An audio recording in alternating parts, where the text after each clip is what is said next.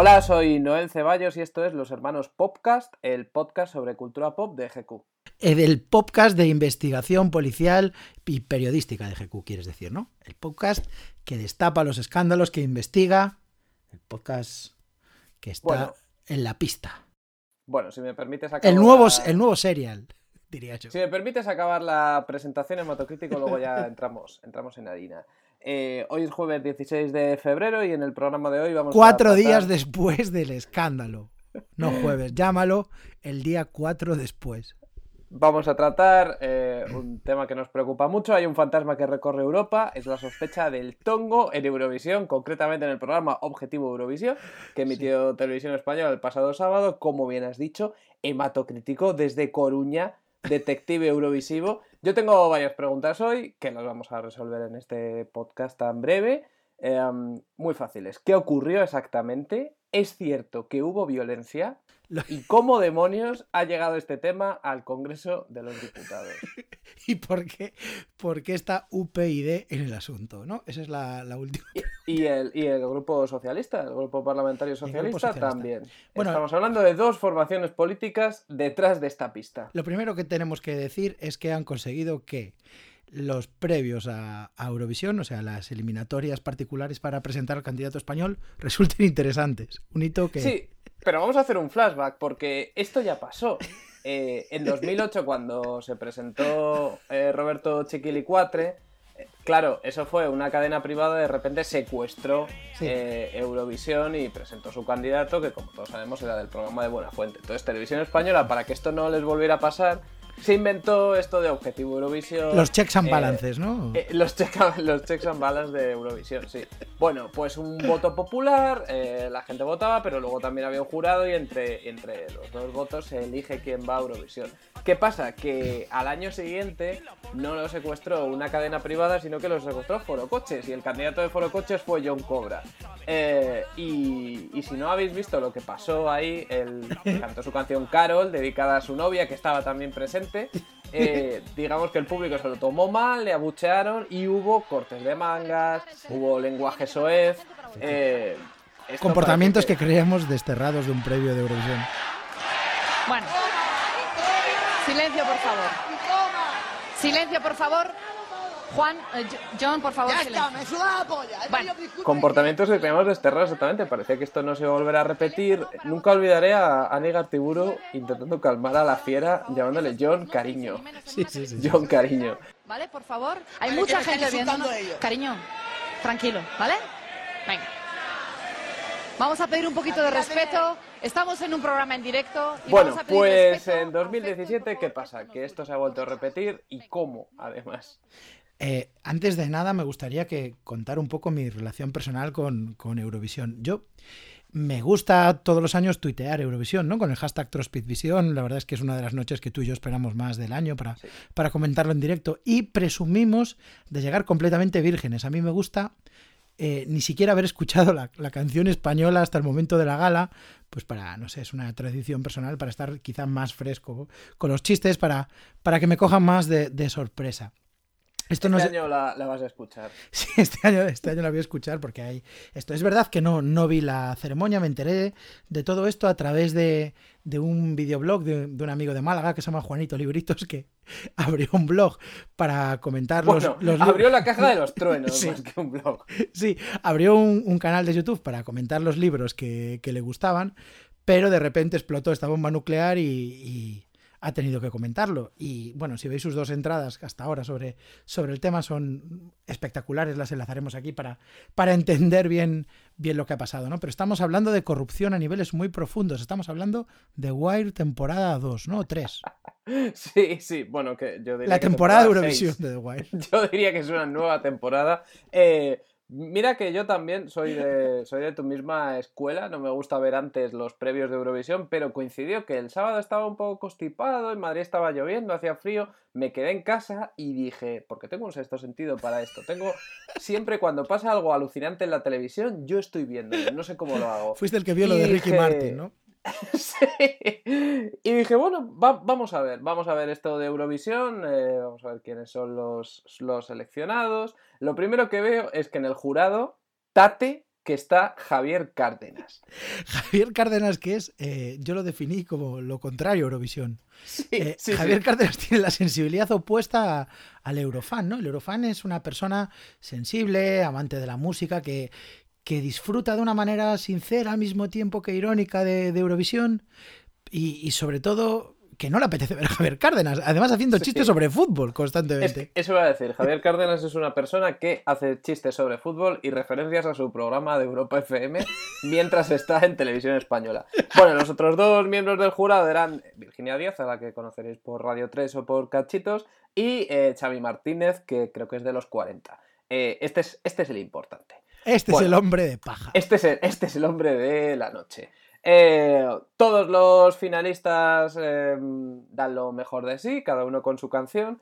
Eh, recuerdo que cuando salió Manel Navarro, que fue el primero, pensé, vaya mierda de canción, espero que las demás sean mejores. Las demás fueron un poco mejores.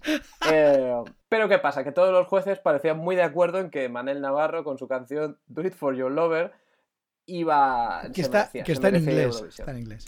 Bueno, tiene partes en español y partes en inglés. Eso gusta mucho en ¿Eh? Eurovisión, ¿eh? Desde Rosa. Sí. Eh, pues este está claramente en la tradición de Rosa. Bueno, eh, los jueces le eligen. eh, el público, el voto del público es para otra concursante que se llama Mirela. ¿Qué pasa? Que se produce un empate técnico. Un momento, por favor, un momento, Eurofans, porque tengo que explicar, tengo que explicar qué es lo que ha pasado en este momento. ¿Qué ha pasado en este momento? Tenemos un empate en puntos. Manel Navarro 58, Mirela 58.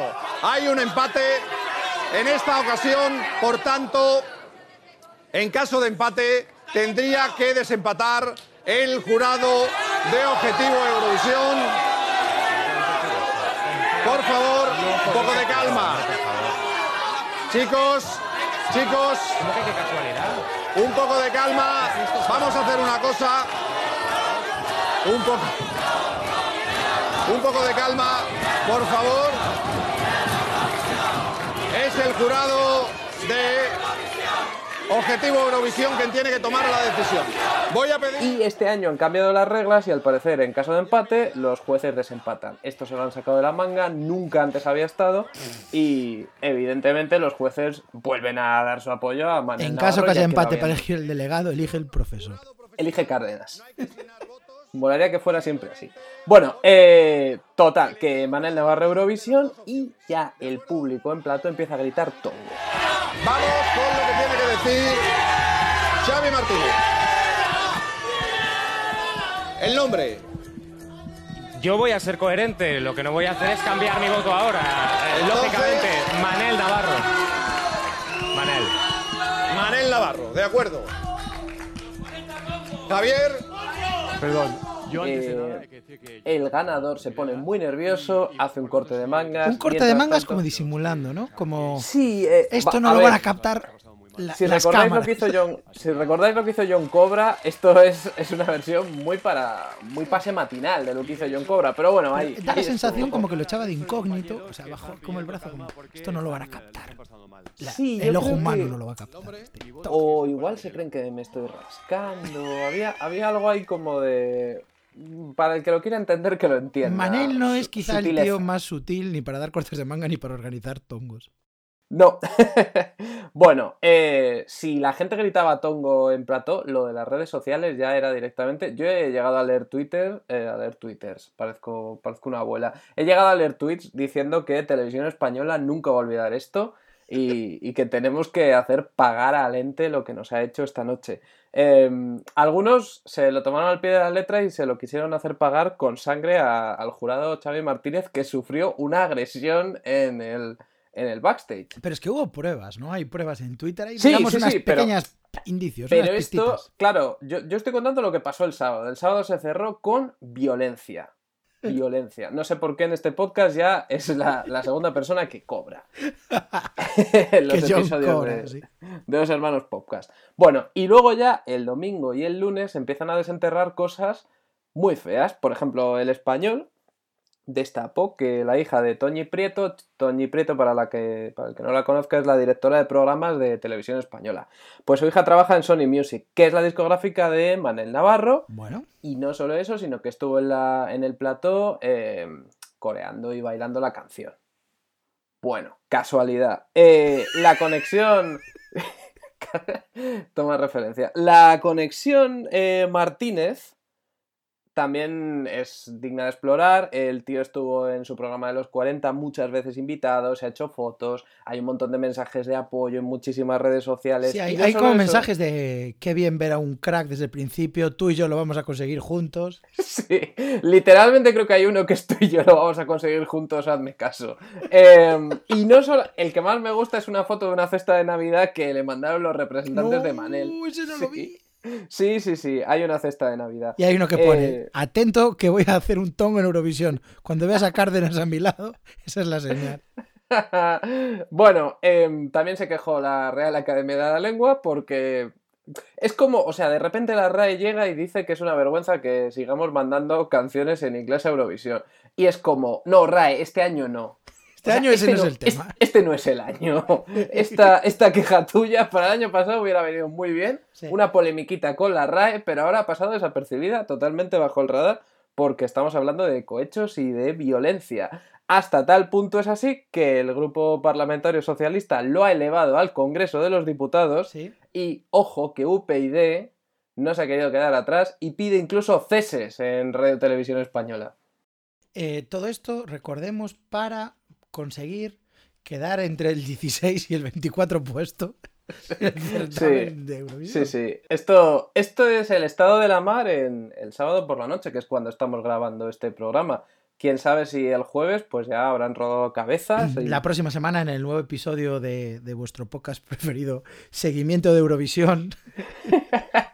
Una sección, una sección entera dentro del podcast. Bueno, ya para terminar, ya para zanjar esta primera parte del episodio, me gustaría eh, referirme a una, a una teoría, bueno, una proposición que tiene nuestro compañero de GQ, eh, Javi Sánchez, que dice que esto evidentemente es un lío y lo que hay que hacer es eh, quitar a Manel Navarro, si hay que cesar a alguien se le cesa a él, y elegir a una candidata de consenso para representarnos en Eurovisión, que es Chenoa. Yo creo que todos estaríamos de acuerdo con esto y me parece, vamos, la solución sensata. Pero eh, Javi Sánchez, ¿por qué no habló también cuando había que hablar de la formación del gobierno? Todos estaríamos de acuerdo con una presidencia de Cheno ahora mismo. ¿eh? Sí, sí, sí, sí, sí. Bueno, es una, es una opción muy sensata y que yo creo que es, que es la única salida porque, porque estamos metidos en un atolladero Bueno, esta- ahora mismo con Eurovisión. sí, esta se fue la semana en la que, en la que Donald Trump intervino una crisis internacional nuclear delante de unos, de unos turistas, pero no es nada comparado con esto. Digamos que mucha gente tuvo un sábado por la noche eh, bastante ajetreado esta semana.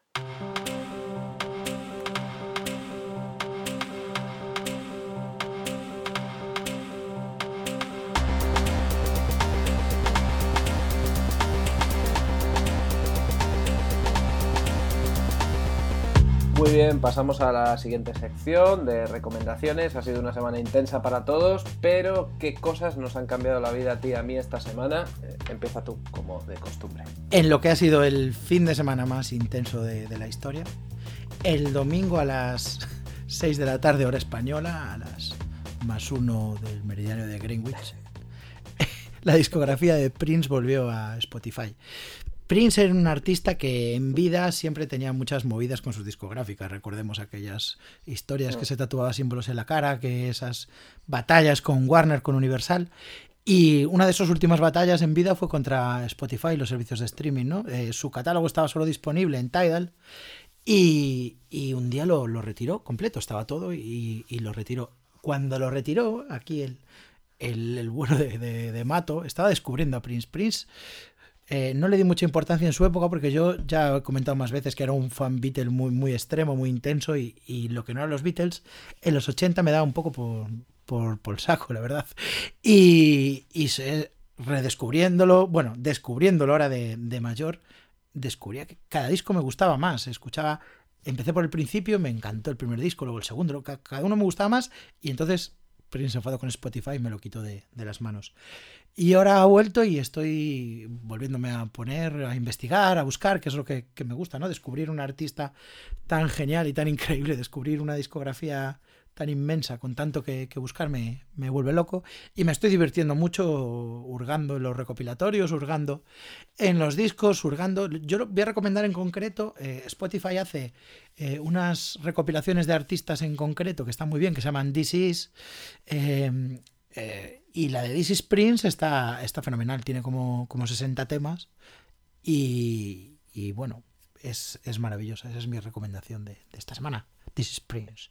Voy a, voy a tiro fijo, ¿eh? Recomiendo a Prince, ¿qué te parece?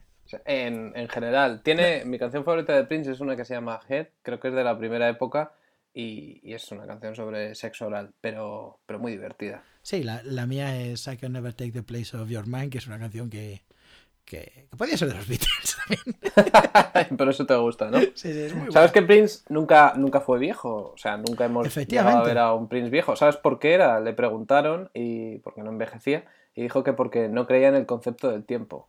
Y si no permites que el tiempo entre en tu mente y en tu vida, nunca va a envejecer tu cuerpo. Simplemente te mueres con 50. Sí, es que nunca, nunca pensó eh, que, que podía envejecer, nunca, nunca dejó que el tiempo hiciera mella en él. Luego murió por otros motivos, pero nadie le puede quitar que, que nunca conocimos a un Prince viejo. Bueno, y Madonna, ¿no? Es la que queda. Ha ganado Madonna por caos.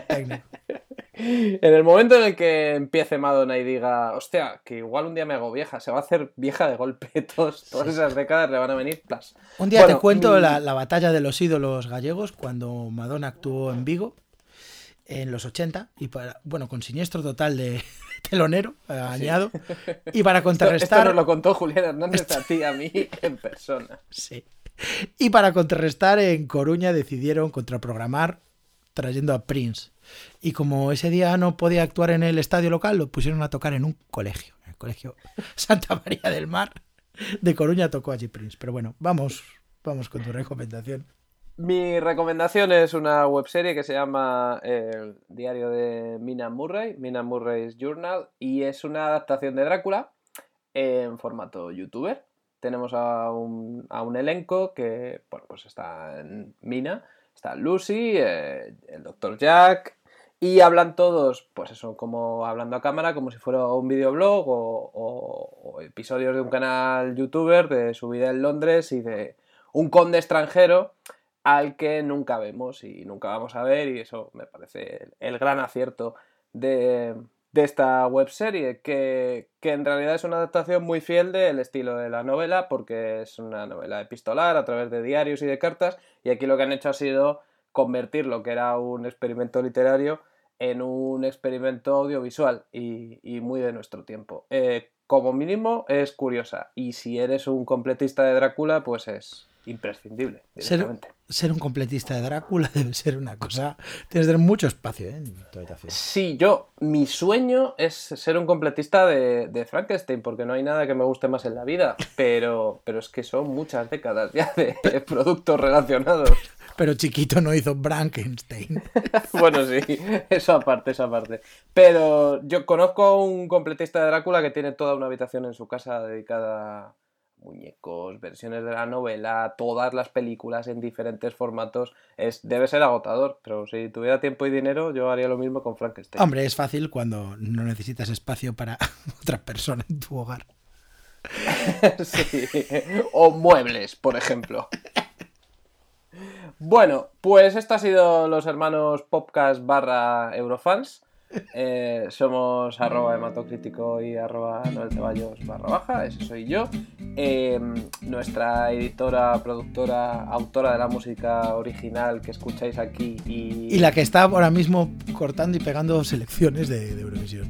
Sí, sí, sí. Y mi Y rival en el stop, maga, ¿eh? El maga juego de móvil. ¿En, qué- en qué juego? El stop. No sé qué es el stop. El stop es como el juego este de. Cuando jugabas en el instituto que decías con la. El Scatergory, ¿sabes? Ah, sí. Pues sí, sí. Estamos unos duros muy intensos, Nus y yo, en el Scatergory. Bueno, pues, pues con ¿Qué, esta qué nota clase de nombre es. Mirela? Mirela.